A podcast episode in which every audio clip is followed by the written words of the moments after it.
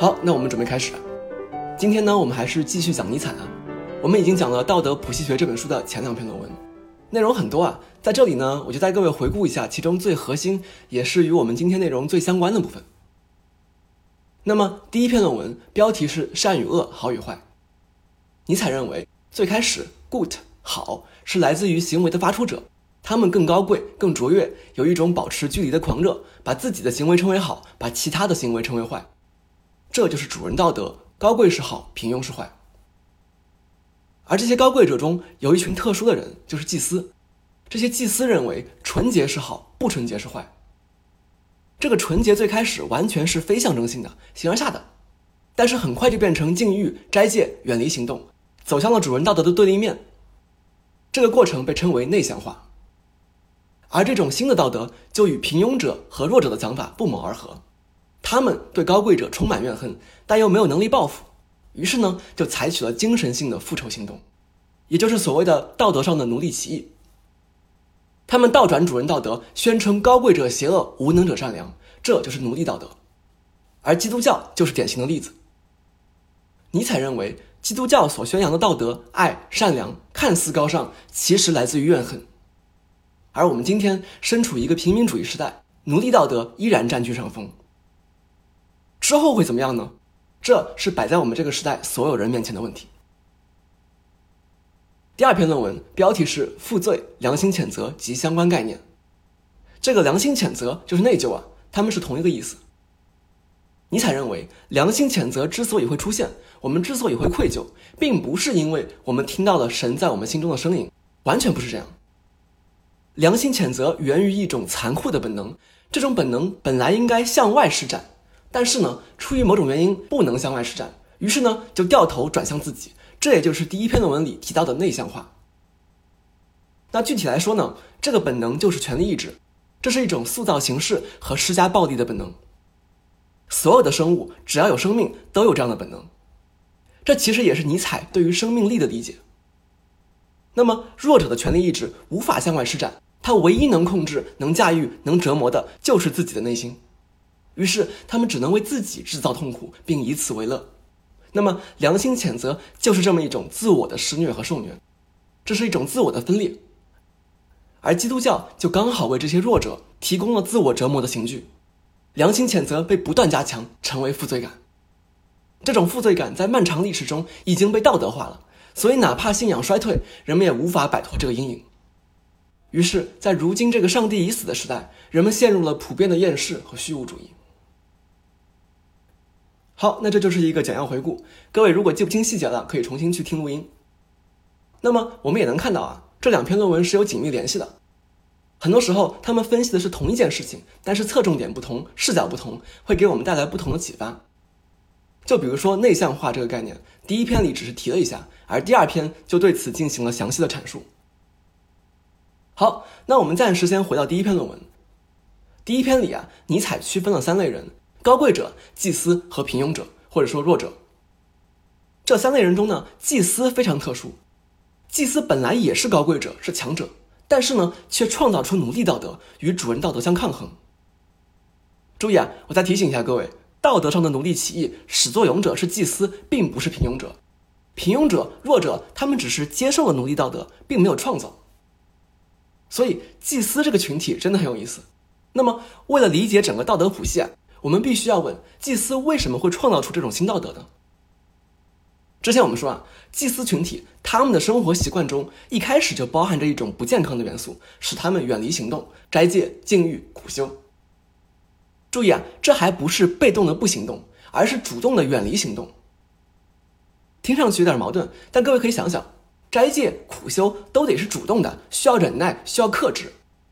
道理很简单，因为欲望是人的本能，是自然的。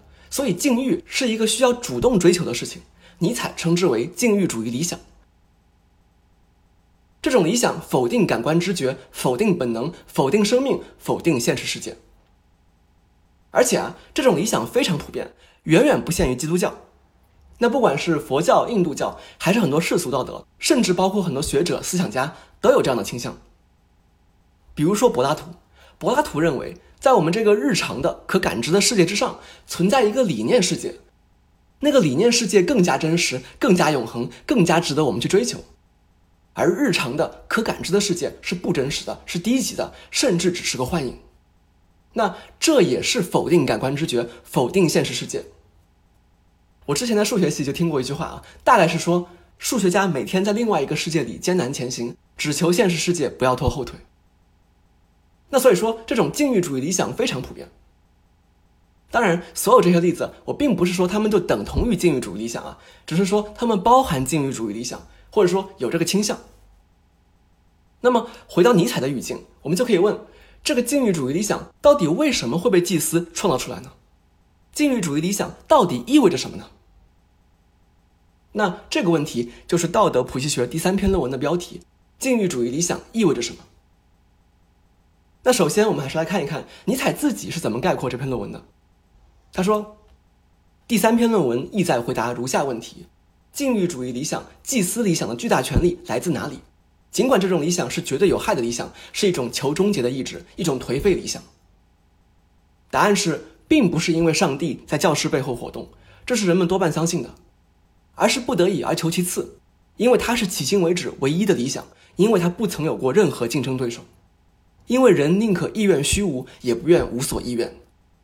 主要是缺乏一种相反的理想，直到查图斯特拉出现。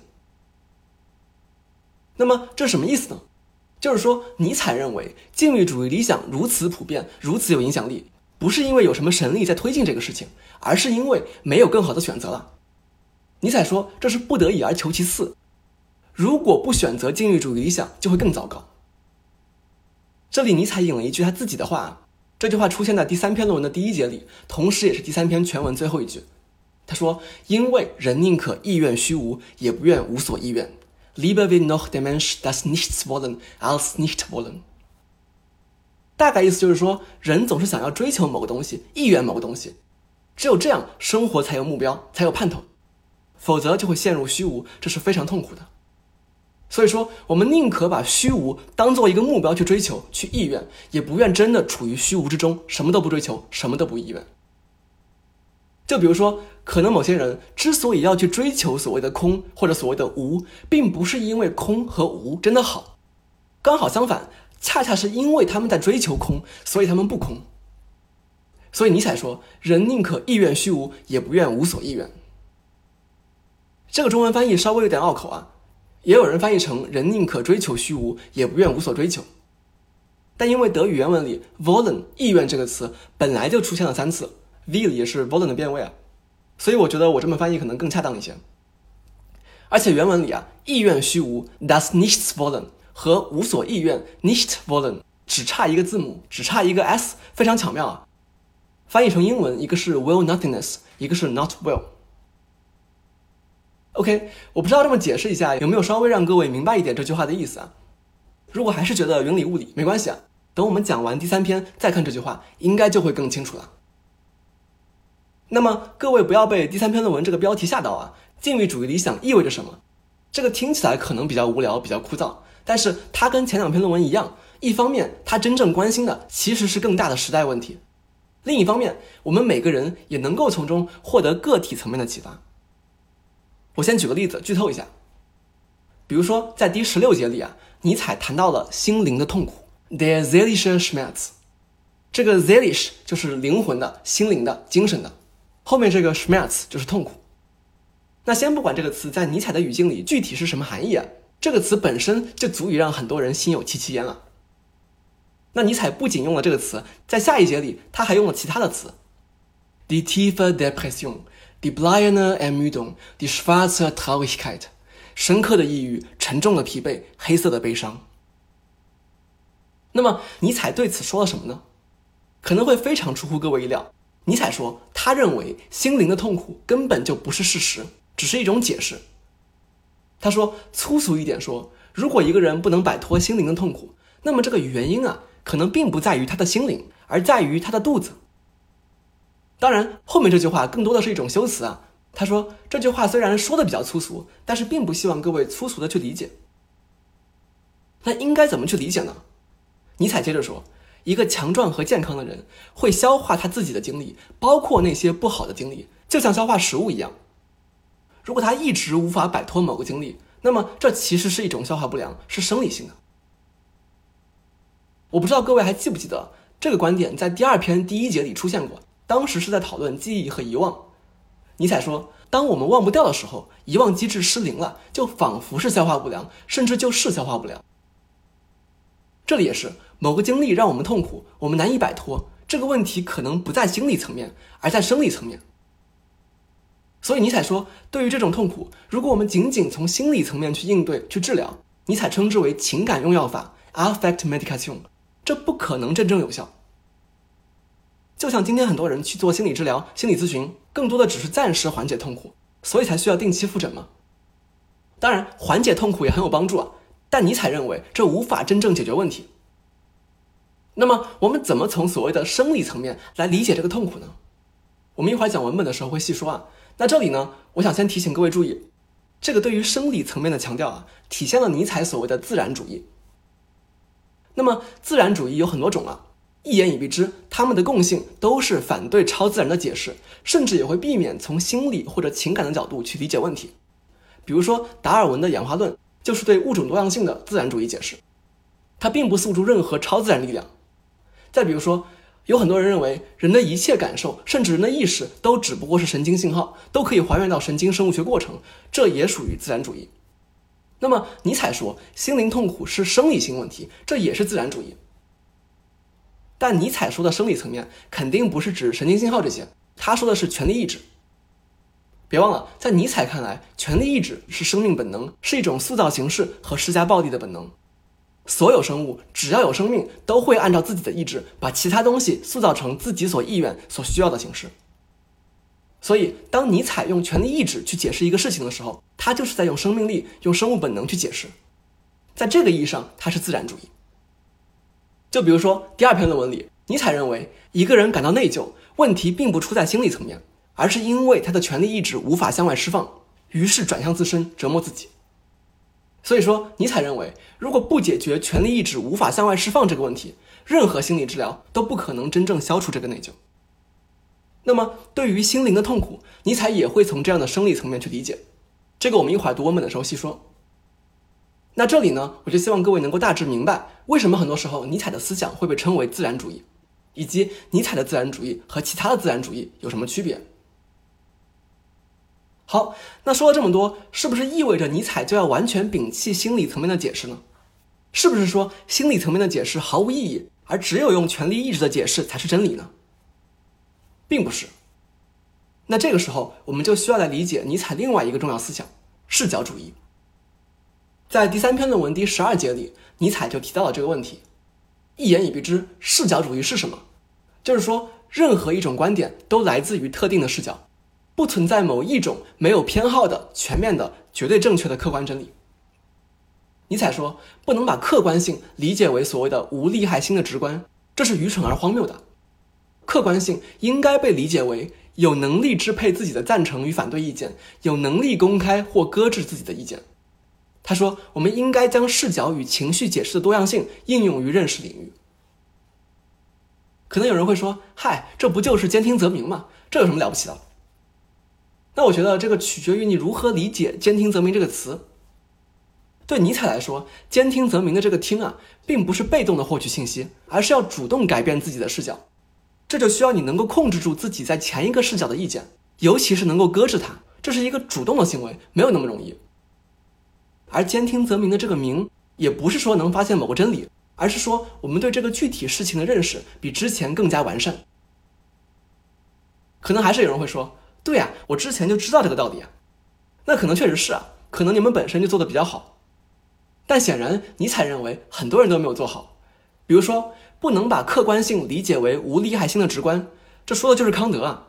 这个无利害心的直观 （Interesse los Anschauung） 是康德的说法。尼采还说，我们要提防那种概念虚构，虚构出一个纯粹的、无欲的、无痛的、永恒的认识主体，这说的是叔本华。尼采说，同时也要提防那些不承认自己带有任何视角的概念，比如说纯粹理性，说的是康德；比如说绝对精神，说的是黑格尔。所以尼采认为这些人都没有做好。我觉得这个其实挺普遍的。比如说，我之前就听过一种说法，说这个帮助别人获得的快乐和吃冰淇淋获得的快乐本质上都是快乐。神经科学告诉我们，他们没有区别。各位可能也听过类似的说法。那这个在尼采看来就是非常偏颇的观点。不能说神经科学证明了这两种快乐没有区别，只能说神经科学这个视角无法区分这两种快乐。显然有很多其他视角可以区分。那同样，权力意志也不是真理，它也是一个特定的视角，一种阐释，一种理解方式。但各位注意，尼采的视角主义并不是相对主义，所有的观点、知识、价值都来自特定的视角，这并不代表他们都同等的合理，也不代表每个人不能有自己的偏好。正相反，尼采恰恰非常推崇在考虑到其他视角的情况下坚持自己的视角，而那种所谓的超然态度，这也行那也行，无所谓都一样，在尼采看来是一种软弱。我这里引了一段尼采嘲讽了这种所谓的超然和冷漠。他说：“他那映照一切和总是自己擦得很亮的灵魂，已不知道如何肯定，也不知道如何否定。他不发号施令，他也不搞破坏，他不超过任何人。”也不落后于任何人，他对一切都采取极其超然的态度。他是一件工具，可以说是个奴隶，当然是那种最受人尊敬的奴隶，但没有一点自己的东西，没有任何想成为主人而必须具备的那种英勇果敢、坚强有力、以我为中心的气质，而只不过是陶工使用的柔软的、空心的、精巧的、可移动的模板，要用某种内容和框架使其成型。所以说，在尼采看来。如果认为自己的观点是百分之百的真理，这是狭隘；而如果认为所有观点都同样合理，这是软弱。强者能够理解其他视角的合理性，同时坚持自己的视角。那么，很多多元主义都有这个主张啊，就是说视角是多样化的，真理是复数的。但尼采的视角主义特殊之处在于，他认为各种视角之间既不是毫无关联的，也不是和谐一致的。它们紧密相连，而且永远包含冲突和对抗。就比如说，主人道德和奴隶道德，这就是两种不同的视角，他们一直在相互对抗，甚至同一个视角的内部也可能包含对抗。正如尼采所言，这两种道德可能存在于同一个灵魂内部，是一种更高的本质。所以说，有时候我们会把尼采的这种视角主义称为 agonistic pluralism，竞争性多元主义。好，那么这个时候我们就可以同时回应两个看起来不相干的问题。第一个问题是，如果视角主义是对的，那么视角主义本身也只是一个视角。那么尼采是不是自己削弱了自己的观点呢？他到底希不希望我们认可和接受他的观点呢？第二个问题是，尼采为什么不采用传统的哲学论文体，而是在各种题材和风格之间来回切换呢？格言啊，散文诗啊，而且论文体里也是各种夸张、挑衅、咒骂、讽刺，为什么？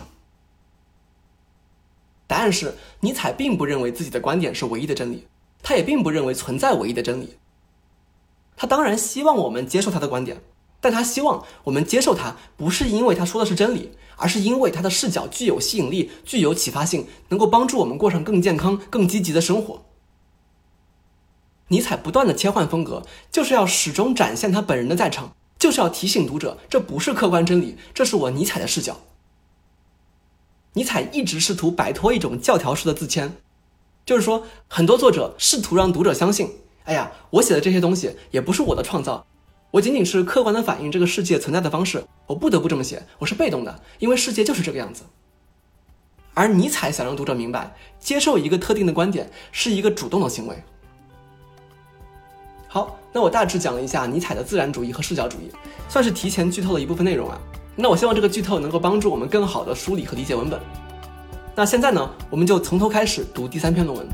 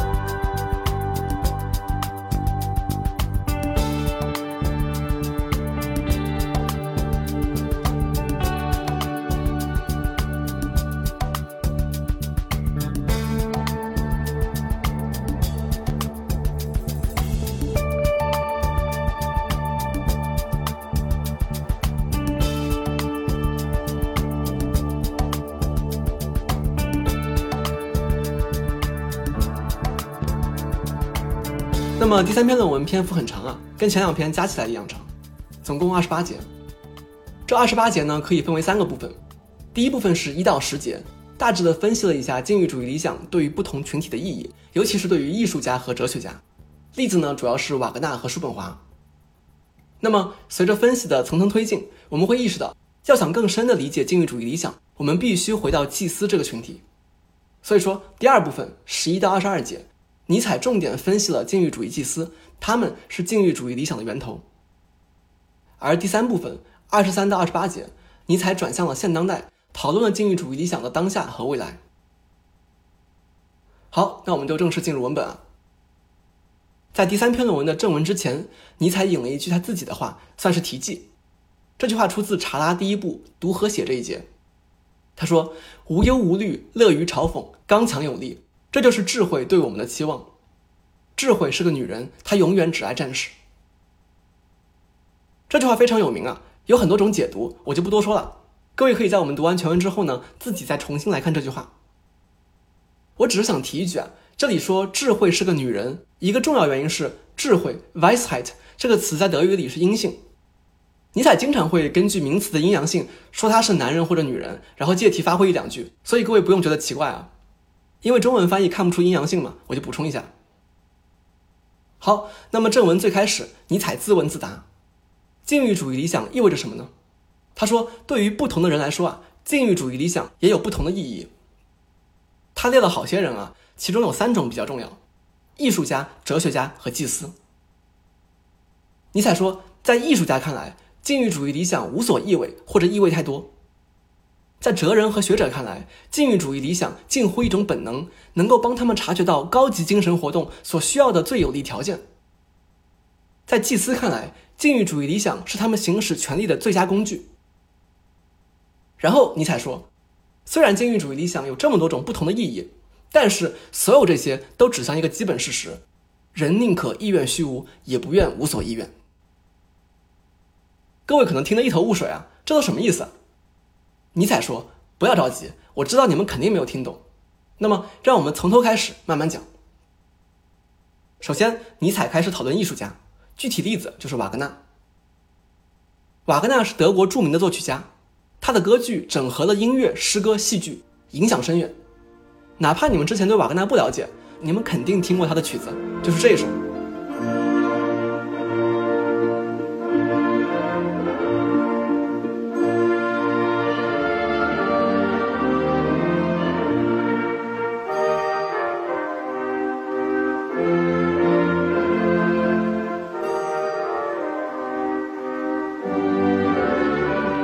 进行曲出自歌剧《罗恩格林》。那么我之前也说过，尼采和瓦格纳早年是非常亲密的朋友，但是后来闹翻了。尼采这里就说，瓦格纳早年的歌剧充满激情，充满力量，晚年竟然转向禁欲主义了，简直难以置信。他举了两个例子，他说，瓦格纳早年构思《路德的婚礼》这部剧的时候，他最乐观、最勇敢、最强盛。这部剧既颂扬贞洁，又赞美性欲，这两者并不对立。他们之间的张力反而能催生出好作品，而瓦格纳晚年写的《帕西法尔》彻底摒弃了欲望，完全是禁欲主义式的。如果各位去看这部剧的话，很明显啊，就比如说有那种女主勾引男主，男主抵制住诱惑，继续做任务这样的情节，而且充满基督教仪式。所以尼采很生气，他说：“瓦格纳，你这么写是认真的吗？这难道不是直接否定了你自己之前的作品吗？是不是你这部剧根本就不是认真的？”而是在戏仿和讽刺这种类型的悲剧呢？不知道。不过呢，尼采说，算了，我们还是不要纠结艺术家的问题了。有两个原因，第一个原因是艺术家不等于其作品。荷马不是阿喀琉斯，而且荷马不可能是阿喀琉斯，否则他就不会创造阿喀琉斯了。歌德也不是浮士德，否则就不会创造浮士德了。所以说，艺术家所创造的永远不是他自己。这是一种必然的、永恒的、注定的失真。第二个原因是，艺术家并不具备独立精神，他们总是某种道德、某种哲学或者某种宗教的仆从。更何况，他们还经常迎合他们的赞助人。瓦格纳深受叔本华影响，是叔本华的影响使得瓦格纳晚期思想转向了禁欲主义。那么，我们应该直接去研究叔本华，而不要再纠结瓦格纳了。好，我们来看叔本华。尼采对叔本华的评价一言以蔽之，就是叔本华继承了康德的美学思想，但又与康德完全不同。这句话什么意思呢？首先，康德的美学思想是什么呢？在《判断力批判》上卷第一部分第一章里，康德谈到了美的四个契机 （moment） 或者叫要素、要点。其中第一个契机、第一个点就是美是没有利害心的，也就是说，我们的美学判断不包含利害关系。比如说，我觉得梵高的画很美，它让我感到愉悦，但是我并不需要它，它对我来说没有什么实际的用处。什么叫有利害心？比如说，我非常饿，这个时候我吃了个汉堡，我觉得好吃，这个好吃就不是美学判断，因为我需要这个食物。我们反过来想，那些美食品鉴家在品鉴美食的时候不能饿着肚子，之所以不能饿着，就是为了要保证它和食物之间没有利害关系，这样才能做出美学判断。其他几个点我就不说了，光是这一个点，尼采就非常不认可。我们之前说过，尼采反对一切所谓的纯粹客观、无利害性、没有偏好。他认为这种纯粹客观根本就不存在，每一个判断都来自特定的视角，都包含特定的偏好和情感。那叔本华是什么想法呢？叔本华认同康德，他也认为美是没有利害心的。但是呢，这里有个转折，叔本华认为，正是因为美是没有利害心的，它才能够把我们从生活的痛苦中解救出来。什么意思呢？各位可能听说过叔本华所谓的悲观主义啊，就是叔本华认为人生就是彻底的痛苦。为什么呢？因为人有意志，有意志就会有欲望，有欲望的话得不到满足就会痛苦，而满足了之后呢，很快又会有下一个欲望，又会痛苦。我直接引一段叔本华的话啊，出自《作为意志和表象的世界》：欲望是经久不息的，需求可以治愈无穷，而满足却是时间很短的。何况这种最后的满足本身甚至也是假的，已经满足的愿望立刻让位于新的愿望，两者都是错误。前者是已经认识到的，后者是尚未认识到的。任何获得的欲望对象都不能给予持久的满足，只能提供短暂的快感。它就像是给乞丐施舍的救济金，今天维持生命，以便把痛苦延长至明天。所以，只要我们的意识依然被意志所充满，只要我们还听命于欲望以及与之相伴的期待和恐惧，只要我们还是欲求的主体，那么我们就永远也得不到持久的幸福，也得不到安宁。至于我们是追求还是逃避，是害怕灾祸还是争取享乐，本质上都是一回事儿。这里应该很清楚啊，不用我解释了。那么，叔本华认为，在这种彻底悲凉的人生境况之中啊，艺术可以给我们提供暂时的救赎。为什么呢？因为美是没有利害心的。当我们进行审美活动时，我们可以纯粹客观的看待艺术品，没有个人利害，没有欲望，所以我们可以暂时摆脱痛苦。叔本华说，当外在因素或内在倾向突然将我们从无尽的欲望之流中解放出来，让我们从意志的奴役中解脱，我们的注意力便不再集中于欲望的动因，而是放在事物本身，摆脱了与意志的关联，以客观方式观察事物。突然间，我们一直寻求的平静，在欲望的旧路上一直无法获得的平静，自动来到我们身边，我们感到十足的愉快。这就是没有痛苦的状态。伊壁鸠鲁称之为至善和神的境界，因为我们暂时免于被可悲的意志所驱使。这就类似什么呢？就类似很多人平常工作很痛苦，到假期的时候就去户外去海边，看到美景就可以暂时忘记那些糟心事儿。那尼采对此作何评价呢？尼采认为。叔本华，你说的也不是没有道理，但是呢，你这个禁欲主义美学啊，恰恰包含了非常强烈的利害心，因为你需要让艺术来帮你摆脱折磨。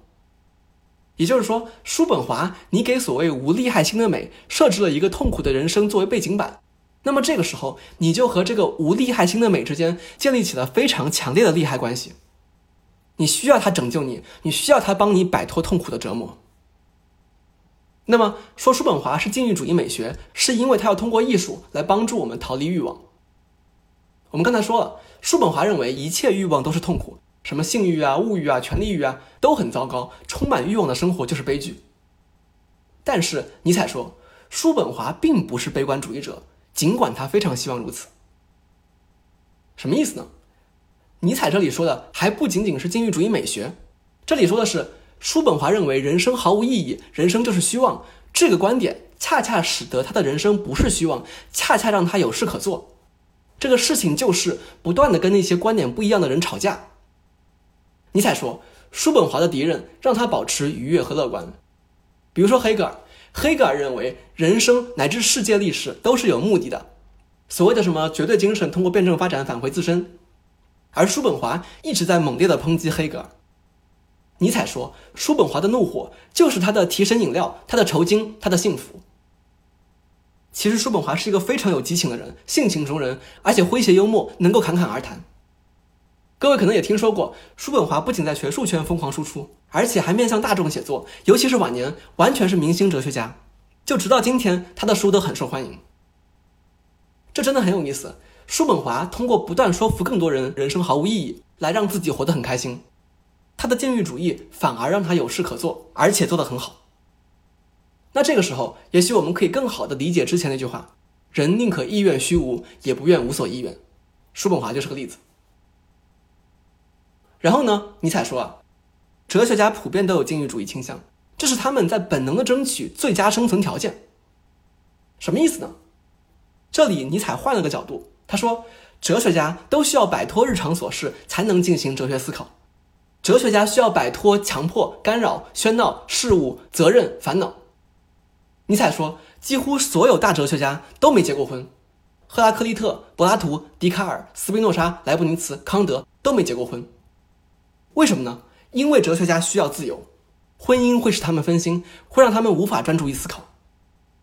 尼采说，苏格拉底是个例外，但这个例外刚好证明了他的观点。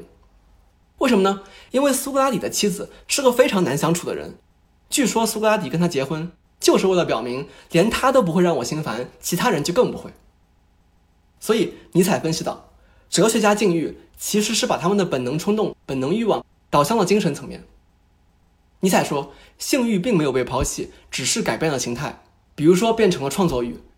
毕竟创作也可以看作是一种生育。这其实就是之后弗洛伊德所讲的欲望的升华。所以说，禁欲主义对于精神活动来说，既是条件，也是结果。禁欲主义使得哲学家摆脱日常琐事，专注于精神活动，从而远离形而下的欲望，而这又进一步强化了禁欲主义。所以，禁欲主义和精神活动就构成了一个正反馈循环。但这里还有一个问题，就是说这个循环啊。今天能够很自然的存在，是因为在我们这个文明社会，哲学家、沉思者这个群体是被接受的，而且地位还不低。但是在以前，在最开始，在所谓的主人道德占上风的社会里，比如说古希腊斯巴达，比如说荷马史诗里的社会，哪有什么哲学家？在那样的社会里，如果你不是战士，你不战斗，你不征服，是要被鄙视、被唾弃，甚至被惩罚的。更不要说更原始的部落。不去战斗，不去处理日常事务，整天沉思，这是不可能的。尼采说，在这样的社会里，不够活跃，不是进攻，苦思冥想，这样的行为是会引起怀疑的。所以问题来了，这些最古老的沉思者，最早的哲学家，他们是如何生存下来的呢？尼采的回答是：这些人需要让别人畏惧他们，方法是残酷的对待自己，别出心裁的自我折磨。道理很简单，就是说，如果你跟别人一样，该吃吃，该睡睡，然后别人战斗你不战斗，那不行。但如果你禁欲、斋戒、不吃饭、打坐，别人可能就会觉得这个人应该是挺厉害的。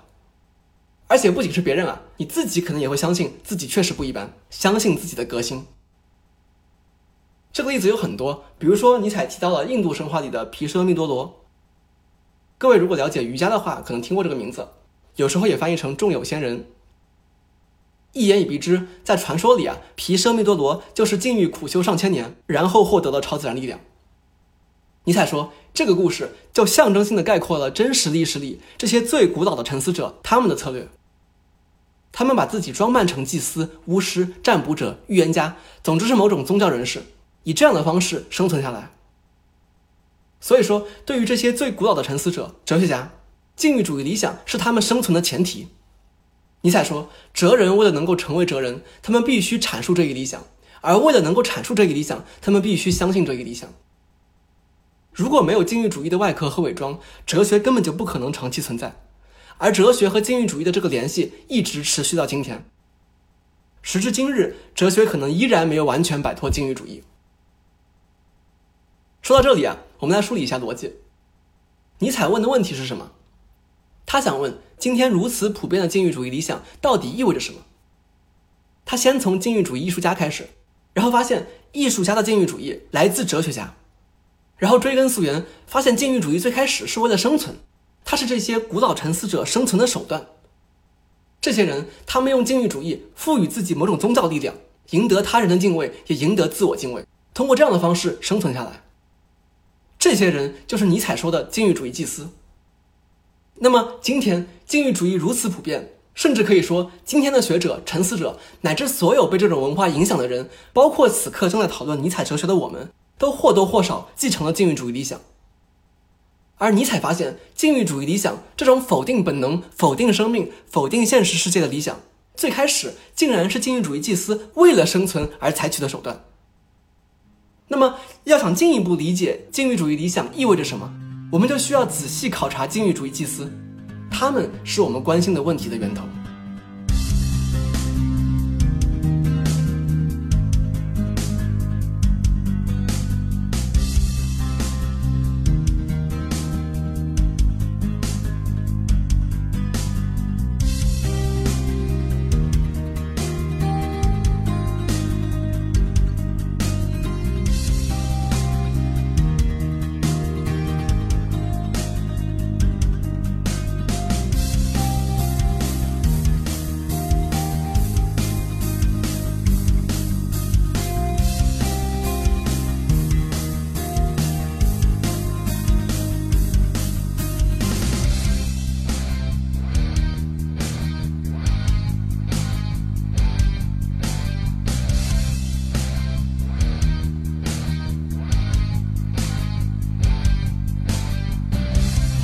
进入第二部分，十一到二十二节，看一看尼采对禁欲主义祭司做了什么样的分析。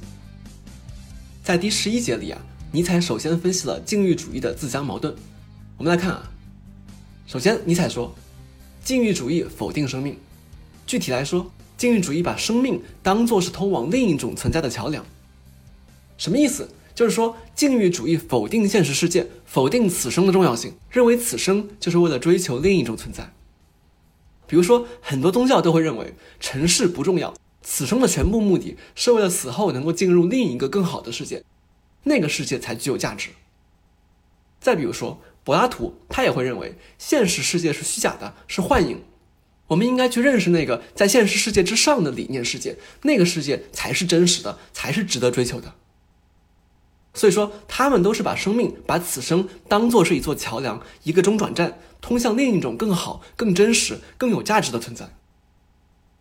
尼采接着说，这种禁欲主义啊，是一种非常特殊的意志。一般的意志是想去统治、去驾驭、去征服、去掌控生命中的其他事物，而禁欲主义这种特殊的意志，它并不想统治生命中的其他事物，它想统治的是生命本身。就是说，本能、欲望这些是生命的最深层、最核心的部分，而我就是要去控制我的本能，去压制我的欲望，去统治、去征服我自己最原初的生命力量。尼采说，这是用力量去堵住力量的源泉，是一种自愿的自我分裂，就类似一个人狠狠掐住自己的脖子，一边掐还一边得意，因为他证明了自己甚至可以统治自己的生命。这是一种病态的快感。尼采说，他在失败、枯萎、疼痛、事故、卑劣、自愿匮乏、自我丧失、自我鞭挞、自我牺牲之中获得满足感，还自鸣得意，以为自己正在接近光明、福祉和胜利。哎呀，当年我自己第一次读到这里的时候，我正在数学系里天天探索柏拉图的理念世界，所以尼采这里真的是深深刺痛了我。我之前的节目里面说过这个事儿，就不重复了。那总之呢，尼采认为禁欲主义是一种自相矛盾，它诞生于生命，却要遏制住生命自己，用力量堵住力量，以生命反对生命。那么这里就有一个问题：如果说禁欲主义反对生命，禁欲主义自相矛盾，它就应该活不下去啊，应该会消失、会灭绝啊。但是为什么它反而不断的生长繁荣，变得如此普遍呢？我们需要给出一个解释。而且对尼采来说，这个解释必须是自然主义的，不会牵扯到什么神灵啊、感召啊这些东西。尼采说，这个时候我们需要换一个视角。如果我们从生理学的视角来看，禁欲主义以生命反对生命的这个矛盾啊，只是表面上的。禁欲主义如此普遍，是因为它在更深的层面对生命有好处。我们刚才在第一部分最后已经稍微提了几句，那这里呢，我们就要展开分析了。尼采说，禁欲主义其实也是一种本能，什么本能呢？是正在退化的生命自我保护和自我拯救的本能。就是说，这种生命出了一些问题，不太行了，于是本能的通过禁欲主义来自救。我们来细看啊，首先，什么叫正在退化的生命 d e g e n e r i e n d e n Lebens degenerating life。尼采说，这种生命发生了部分的生理障碍和疲劳，但是呢。他最深层的生命本能保存完好。各位可以回忆一下第一篇里我们提到的祭司，跟其他强者相比，祭司缺乏行动力，缺乏那种向外喷薄而出的火力，他们总是倾向于不行动，这就是所谓的部分生理障碍和疲劳。是这样的人通过禁欲主义理想来维持生命，反抗死亡。尼采说，所以啊，我们看历史。禁欲主义理想最繁荣、最兴盛的地方，都是那些所谓的最文明、人最被驯化的地方。那么，禁欲主义理想如何维持生命呢？我们之前已经提到过两个例子：古老的沉思者通过折磨自己来赢得敬畏，他们相信禁欲主义实践能够让他们获得自我的革新，达到更高级的境界。而叔本华，他对禁欲主义的实践和鼓吹，是在反对那个注定让我们痛苦的意志，是对悲剧人生的克服和超越。这两个例子有一个深层次的共性，就是禁欲主义理想为他们的生命提供了意义。这个逻辑是什么呢？我们之前说，禁欲主义把生命当作是通往另一种存在的桥梁。那么，由于这个目的地是有价值、有意义的，所以这个桥梁也就因此有了意义。这就是为什么尼采说，禁欲主义祭司渴求在别处存在，而这个愿望反而让他创造出在此处存在的条件。如果这里我说的还是不够清楚，那我们再来看一下另外一群人，就是我们之前说过的奴隶、平庸者，在这里他们也被称为羊群。这样一群人，他们非常失败，人生无望，厌世、虚无，对生命充满怨恨，甚至可能想自我了断。这个时候，祭司对他们说：“你们的这些痛苦都是在修炼，禁欲是美德，贫穷是美德，富人上天堂比骆驼穿过针眼还难，名声和权力都是祸害，谦卑和顺从才能获得救赎。”那这个时候，奴隶、羊群、失败者会怎么想？他们就会觉得，哎，这么看来，我的生活还挺好的。也就是说，禁欲主义把失败者对生命的怨恨塑造成了一种有意义的生存形式，让他们能够活下去。这里非常重要，我再强调一遍：失败者对生命充满怨恨，几乎就要活不下去了，而禁欲主义。恰恰可以把这种悲惨处境转化为一种有意义的生存形式，让这些失败者能够继续活下去。所以尼采说，祭司是伟大的生命维护力量与肯定力量中的一部分。好，那说到这里，各位应该可以大致理解尼采的意思了。不过呢，可能还是有人会困惑：尼采之前说禁欲主义否定生命，这里又说禁欲主义祭司是生命的肯定力量的一部分。那么，禁欲主义到底是肯定生命还是否定生命呢？为了把这个问题讲清楚啊，我们来区分两个概念，一个是肯定生命，一个是维持生命。这两个词有什么区别呢？尼采说的肯定生命是指对生命的整体肯定。我们之前说过，尼采认为不存在唯一的真理，视角是多样化的，价值判断、生命形式都是多样化的，而且它们之间会有冲突和对抗。那么，肯定生命不仅仅是肯定自己，同时也要肯定他者，肯定跟自己不一样的价值判断和生命形式。肯定生命需要与他者对抗，但并不是为了消灭他者，而是在与他者的对抗和冲突之中塑造自我。举个例子，就比如说尼采，他自己所实践的肯定不是奴隶道德，但他从来没有彻底否定奴隶道德，他看到了这种道德的价值，也认可其中的创造性，虽然他并不欣赏。而且也正是因为尼采不断的与奴隶道德对抗，他才能够成为尼采。而维持生命仅仅是一个局部的肯定，只肯定自己这种特定价值、特定生命形式。比如说之前提到的平庸者、奴隶、羊群，他们把自己的失败当作美德，肯定自己的生命形式。但是他们无法承受其他价值的存在，因为其他价值很可能会危及这些平庸者存在的合理性，让他们陷入存在危机。所以这些人会很容易被尼采冒犯。各位应该可以想象，但尼采完全不会被他们冒犯。所以说，肯定生命对应的是否定生命，而维持生命对应的是活不下去、自杀。那么现在我们就可以说，禁欲主义维持生命，但是否定生命。这也就可以解释为什么宗教都反对自杀，甚至连叔本华这种认为人生彻底就是痛苦和虚无的人都反对自杀。各位可能会好奇，叔本华你有什么理由反对自杀？我就不细讲了，大概就是说，叔本华认为。自杀者并没有放弃生命意志，依然对幸福抱有幻想。他们只是痛苦于幸福的不是自己。这是在叔本华作为意志和表象的世界第四篇第六十九节，各位感兴趣可以去看。好，那我们回到文本。为了进一步分析祭司和奴隶的关系，或者说牧羊人和羊群的关系，尼采又引入了一个概念。他说，人是病态的动物，人比其他动物都更多病、更动摇、更易变化、更不确定。不过呢，尼采说的这个病态啊，同样不是彻底批判。他接着说，人比其他所有动物都更敢作敢为，更能够革新，更桀骜不驯，更勇于向命运挑战。人永远憧憬着未来。那么，我们怎么来理解这个病态性呢？各位注意，尼采这里提到的变化呀、革新啊、憧憬未来啊，都跟时间有关系。而人与其他动物的一个很大区别就是，人能够感知时间。而这种感知时间的能力，这种时间性是创造力的基础。我们能够跳脱出当下，所以才不会被现状束缚住。我们能够想象不同的可能性，于是我们能够谋划，能够创造，能够改变。创造永远指向未来。而另一方面，也正是因为人能看到未来，所以人也会看到失败的可能性。往大了说，人能够看到自己的死亡，人知道自己会死，而这也是一切悲观和虚无的源头。所以说，时间性既提升了人的能力，又把人置于悲观和虚无的危险之中，甚至可能会把人压垮。于是，人就有可能转向禁欲主义，因为禁欲主义可以维持生命。那么，尼采这里说的病态，就可以理解为随时可能转向禁欲主义，或者已经转向禁欲主义的状态。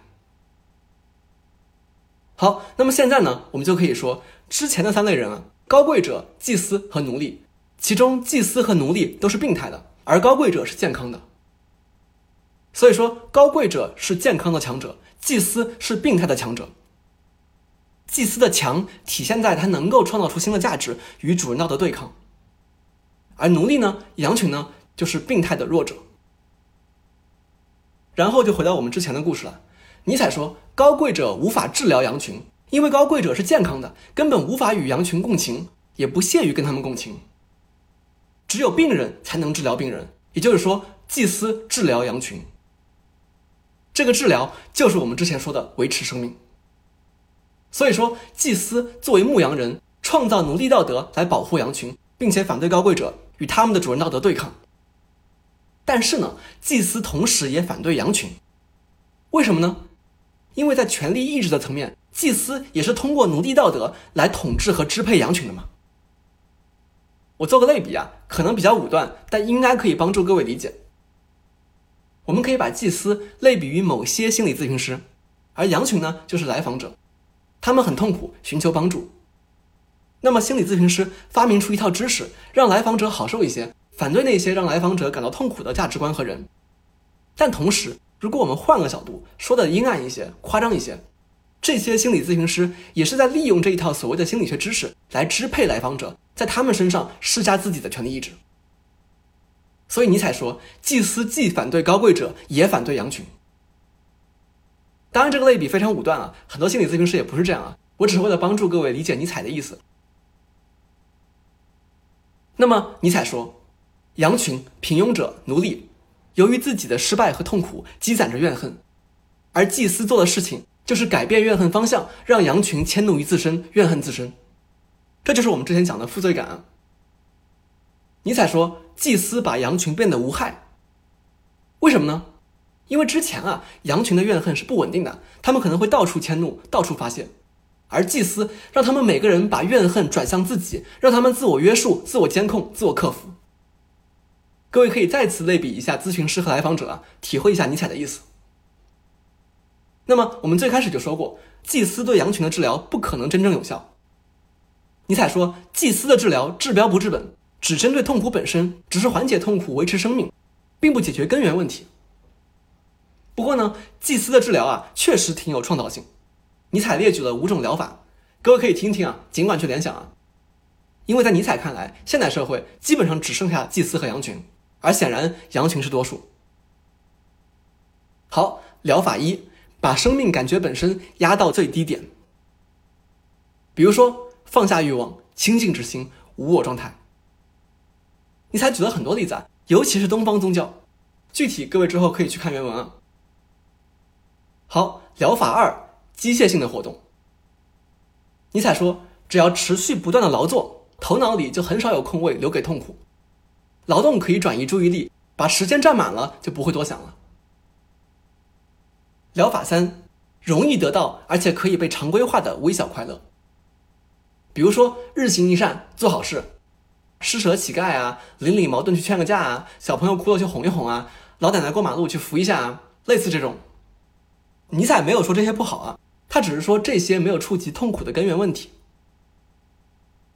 好，疗法四，互助群体组织，比如说团契啊、团体心理治疗啊这些。最后一种疗法，疗法五，情感的放纵，Ausschweifung des Gefühls，orgy of feeling。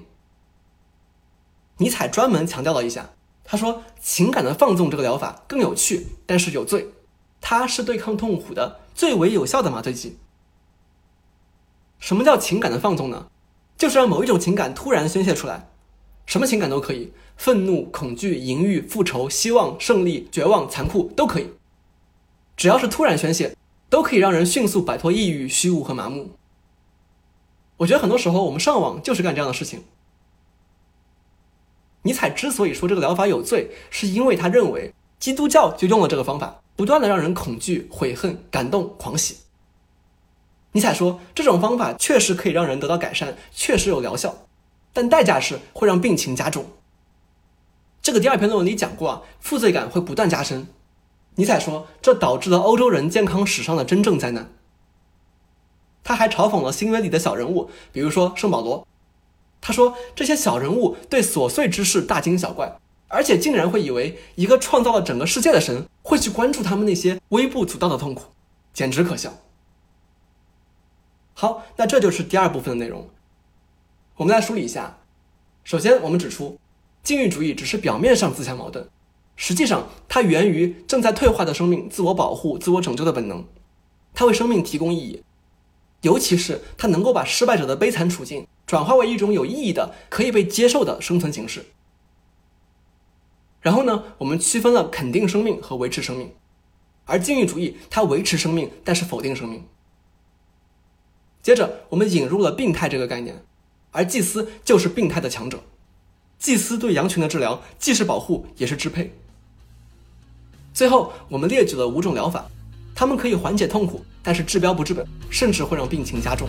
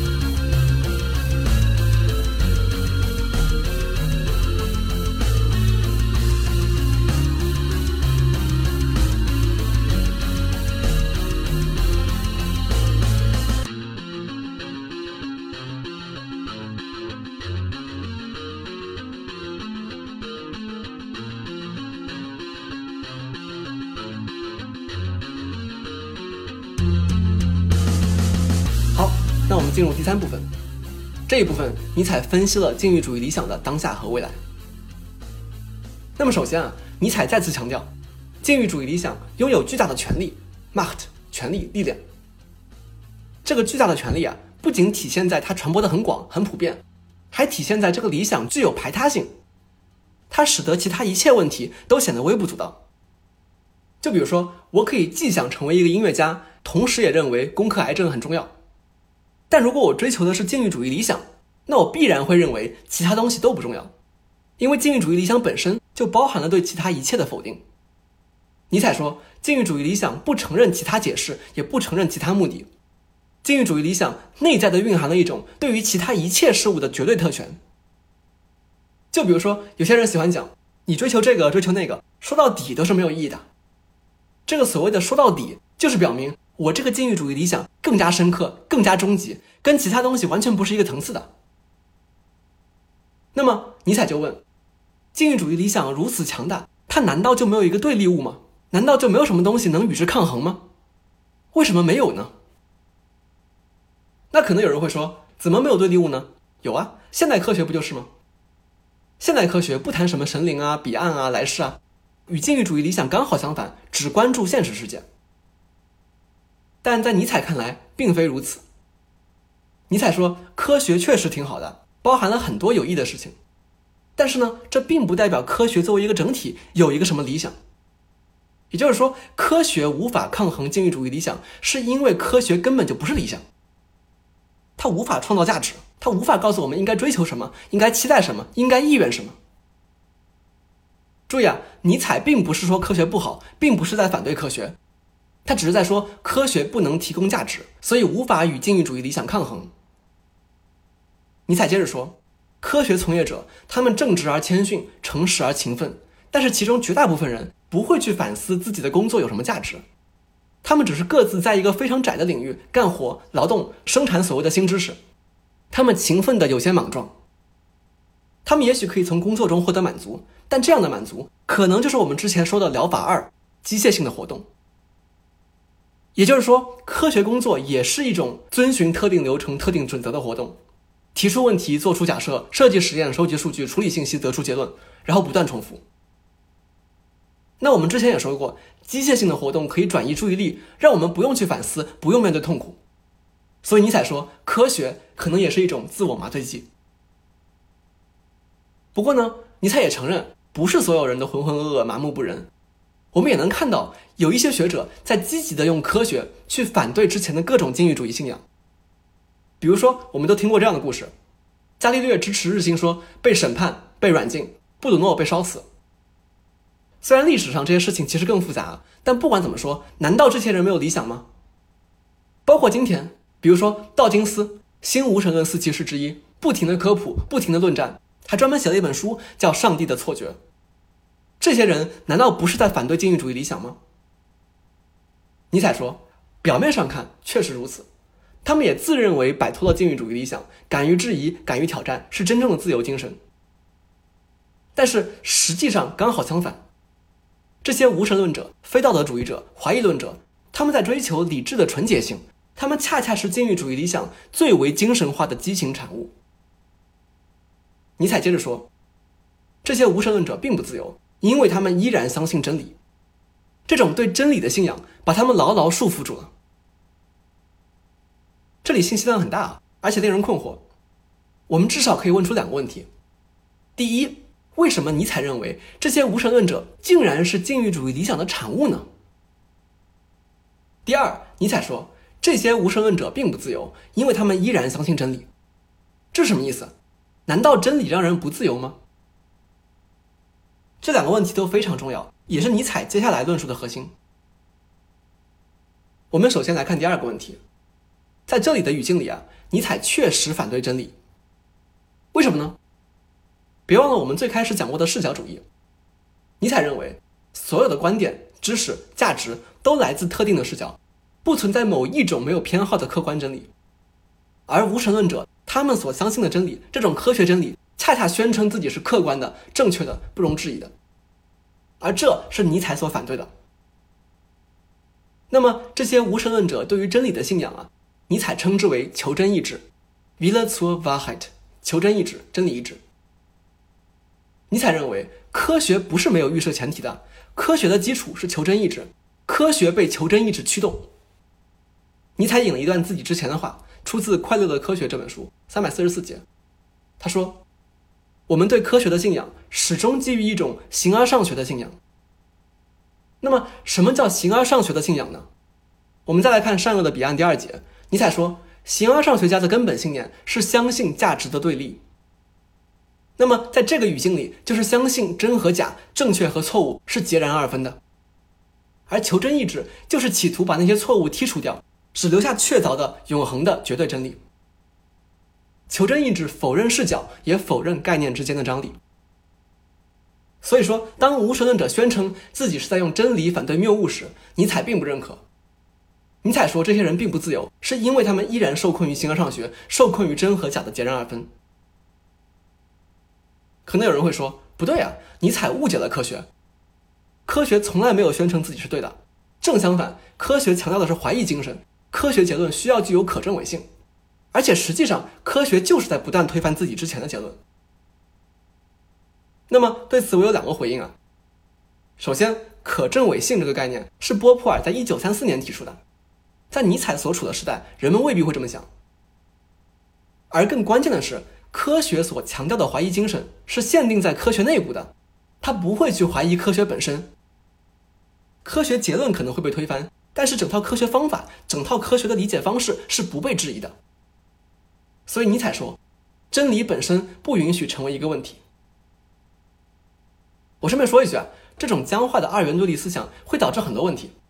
除了这里说的科学主义的问题啊，我觉得还有一个需要我们警惕的。今天很多人对于社会的想象就是人分为好人和坏人，大部分是好人，小部分是坏人。我们只要把坏人消灭，社会就好了。所以不管发生什么事情，我们要做的就是揪出坏人，因为是他们在搞破坏。那我觉得，也许我们可以换一种想象，就是社会是由不同价值、不同视角、不同利益的人构成的，而矛盾和冲突是必然存在的，也是很正常的。而我们更需要去学习和练习的是沟通、妥协、寻求共识、控制冲突。那我就这么提一下啊，不展开了。我们还是回到文本。所以说，我们已经回答了之前的第二个问题：无神论者并不自由，是因为当他们宣称用真理反对谬误的时候，他们依然受困于形而上学，受困于真和假的截然二分。那么，回到第一个问题，尼采说这些无神论者是禁欲主义理想最为精神化的畸形产物。这是为什么呢？很奇怪啊！禁欲主义理想否定现实世界，而科学所关注的恰好就是现实世界。那么，这些宣扬科学的人怎么会是禁欲主义理想的产物呢？尼采是这样说的：“他说，科学和禁欲主义理想不仅不对立，他们其实生于同一片土壤，他们有着相同的根源。首先，他们两者都信仰真理。科学信仰真理，这个我们刚刚说过了。”而禁欲主义理想信仰真理，是因为他把生命当成一座桥梁，通往另外一种存在，而这个另外一种存在才是真正的真实，真正的真理。柏拉图认为理念世界是真理，宗教认为彼岸世界是真理，他们都认为现实世界是虚假的。那这里也是真和假的截然二分。那么科学和禁欲主义理想两者的共同点，远远不只是信仰真理。尼采说，在生理上，他们的前提都是生命的贫瘠化、贫困化。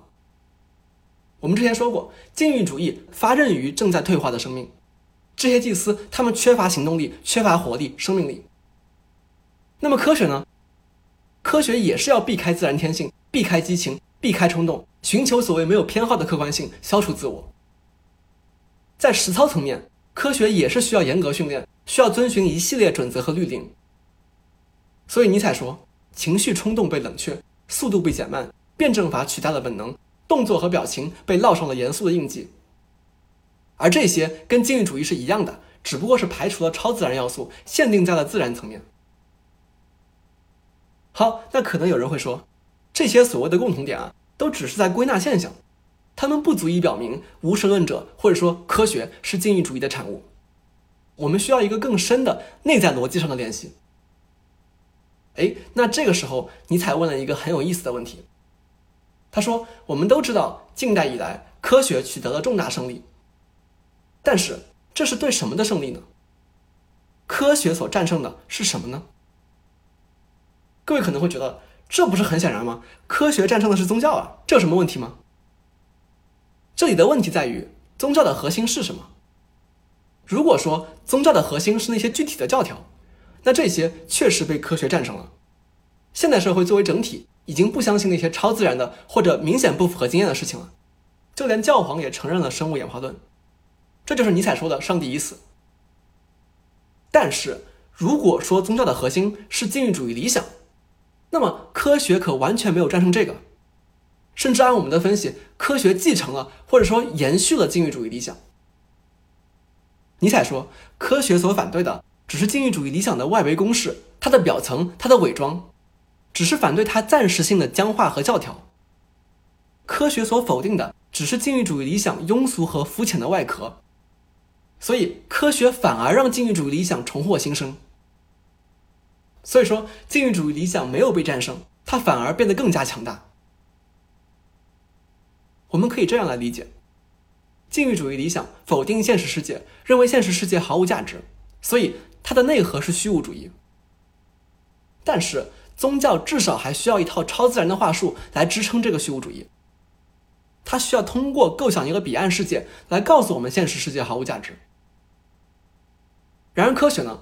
科学已经不需要超自然话术了，它就自然的向我们证明现实世界是没有价值的。什么意思？就是说，现代科学把世界当成一个机械装置，采用数学方法获得最大限度的客观性。所以说，世界本身不包含目的，不包含价值，这也就是所谓的事实和价值的二分。物理世界仅仅是物质在时空中运动，太阳并不是神灵，彩虹也不是契约，物理世界没有价值可言，跟价值就没有关系。那么，价值的容身之处就只能是人，只能是所谓的主体。结果就是，价值要么变成每个人的主观偏好，要么蕴含在所谓的鲜艳理性之中。总之，现实世界跟价值就没有关系了，它本身没有任何意义。那么，在尼采看来，原本的禁欲主义理想通过一个超验的彼岸世界来否定现实世界的意义，而现代科学克服了这种超验性，它用一种物理还原的方式，直接让意义变成多余之物。所以说，科学所导致的虚无主义更强、更直接、更彻底。宗教好歹还提供了一种想象之中的解脱和安慰，而科学就是彻底的无意义，而且它是对世界的唯一一种正确解释。所以尼采说，科学直接通向禁欲主义理想，科学是这个理想的完满状态。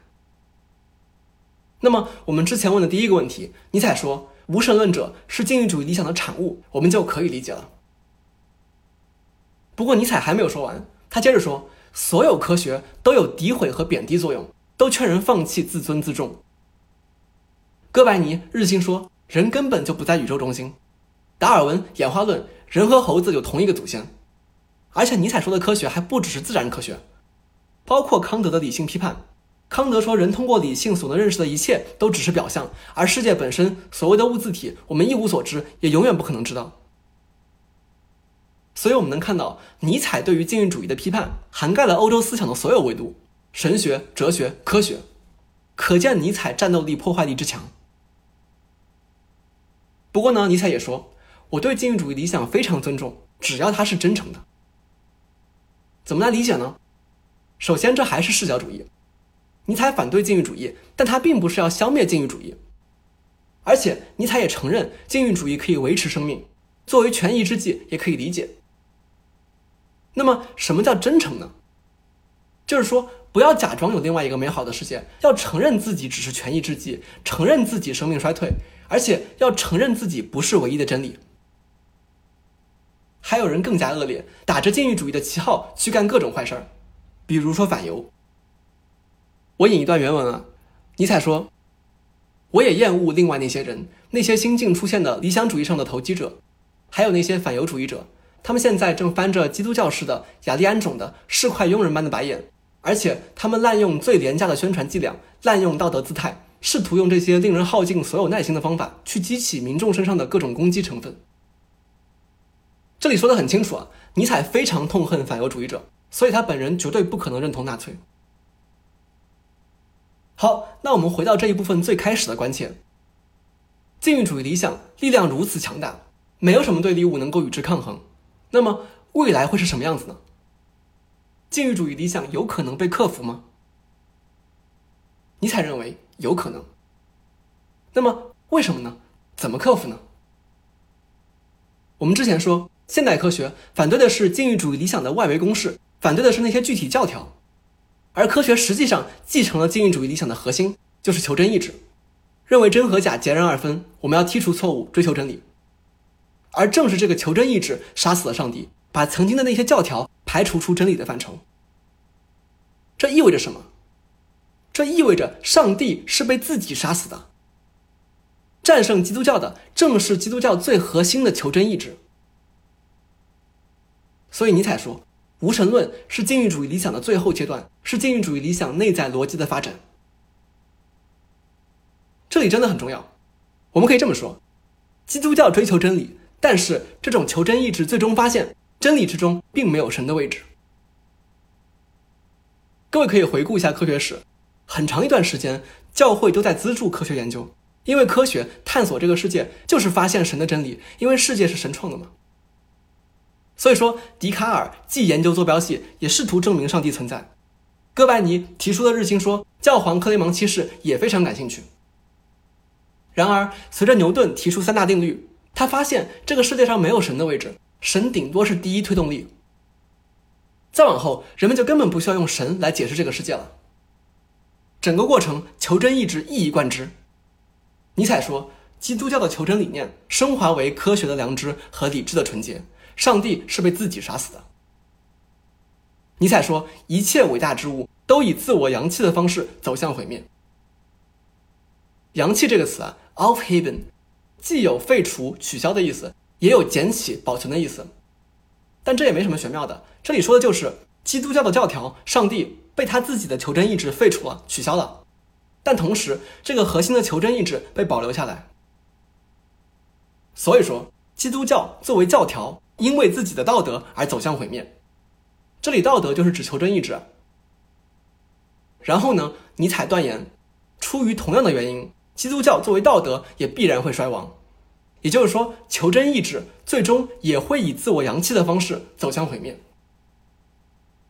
尼采说，基督教的求真性 v a h a f t i g k e i t 在得出了一个又一个结论之后，最终会得出它最强有力的结论，这个结论将反对自身。那么，这样一个自我扬弃的过程，需要一个问题来引导，需要一个问题来开启。这个问题就是：求真意志究竟意味着什么？换句话说，当求真意志开始探求关于他自身的真相时，他就走上了自我阳气的毁灭之路。所以，我们看，对尼采来说，禁欲主义理想以及它的核心求真意志，最终并不是毁灭于外物，而是会毁灭于自我阳气，毁灭于自身内部的逻辑和力量。那么，尼采的这本书用谱系学方法剖析基督教，剖析求真意志，可以说就是在参与禁欲主义理想自我扬弃的过程。那么，求真意志究竟意味着什么呢？它意味着截然二分的形而上学，它意味着对现实世界的否定，它意味着人的渺小化，它意味着生命的退化和贫瘠。当尼采揭示出求真意志背后的意涵，他就为这个自我扬弃的过程按下了加速键。尼采在自传里说：“我不是人，我是炸药。”他预言，在之后的两个世纪。求真意志的自我毁灭，将是一出最恐怖也最富有希望的伟大戏剧。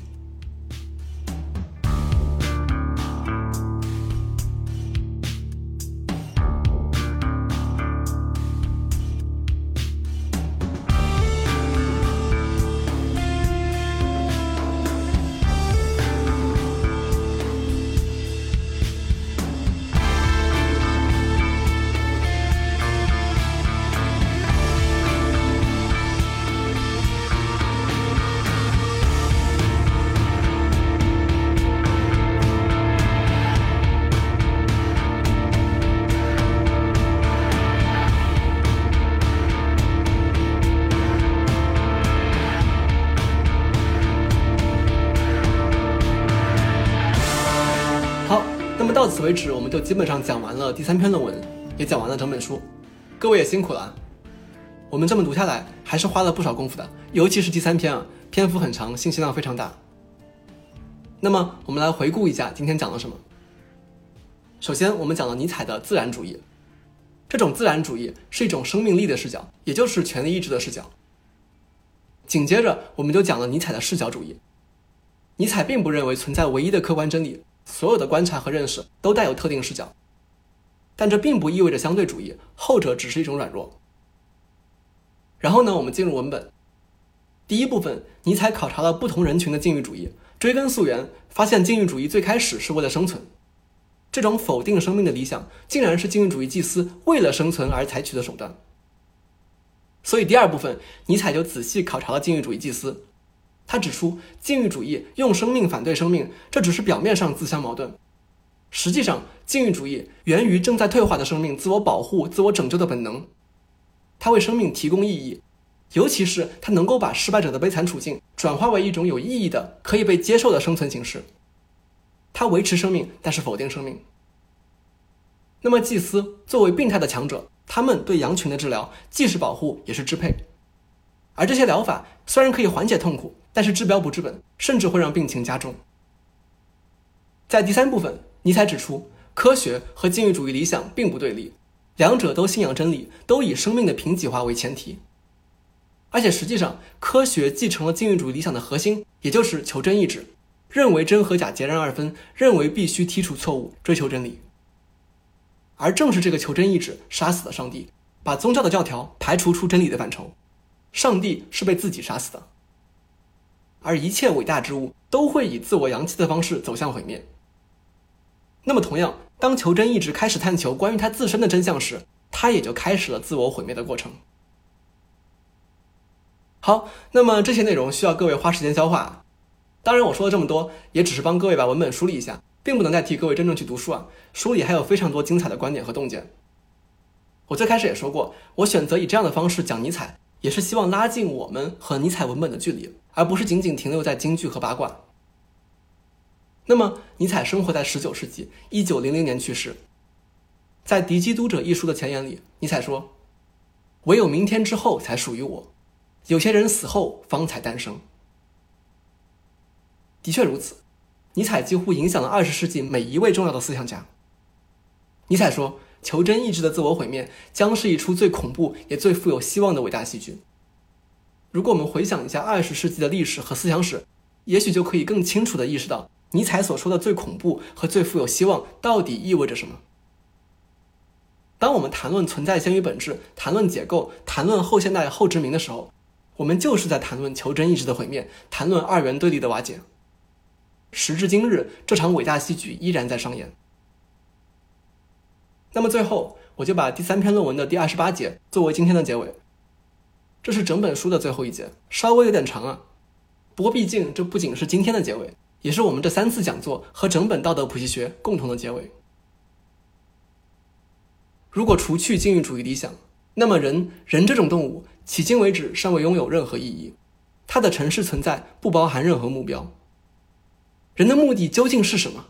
这是一个没有答案的问题。人和地球均缺乏意志。在每一种伟大的人类命运背后，都重复震响着一个更为宏大的声音：徒劳。这正是禁欲主义理想所意味的东西。缺了些什么？人被一片巨大的空白环绕着，他不知道该怎样为自己证明。不知道该怎样解释自己，肯定自己。他因为自己的存在意义问题而痛苦，他也因为其他问题而痛苦。他基本上是一个患病的动物。然而，他的问题并不在于痛苦本身，而在于对为何痛苦这类呼喊无从对答。人这个最勇敢、最惯于忍受痛苦的动物，他从根本上并不否定痛苦。他希求痛苦，他找寻痛苦。前提是必须有人给他指明一种生存的意义，一种痛苦的目的。是痛苦的无意义，而非痛苦本身，构成了至今压抑人类的不幸和灾难。而禁欲主义理想恰恰为其提供了一种意义。直到目前，这还是人类唯一的意义。任何一种意义总要好于没有意义。无论从什么角度看，禁欲主义理想都是有史以来最好的 for the mere 权宜之计。痛苦在其中得到了解释。那个巨大的空白似乎也得到了填补，通往一切自杀性虚无主义的门被紧紧关上了。毋庸置疑，解释也带来了新的痛苦，更深刻、更内向、更有毒、更折磨生命的痛苦。他对所有痛苦都从罪的视角加以审视。可是，尽管如此，人还是因此得救了。他拥有了一个意义，从此他不再是风中飘零的一片叶子，不再是任由荒诞与无意义摆布的玩偶。他从此以后也可以有所意愿了。不管他意愿什么，为何意愿，如何意愿，重点是意志本身得救了。我们不能再缄口不谈那全部意愿所要真正表达的东西。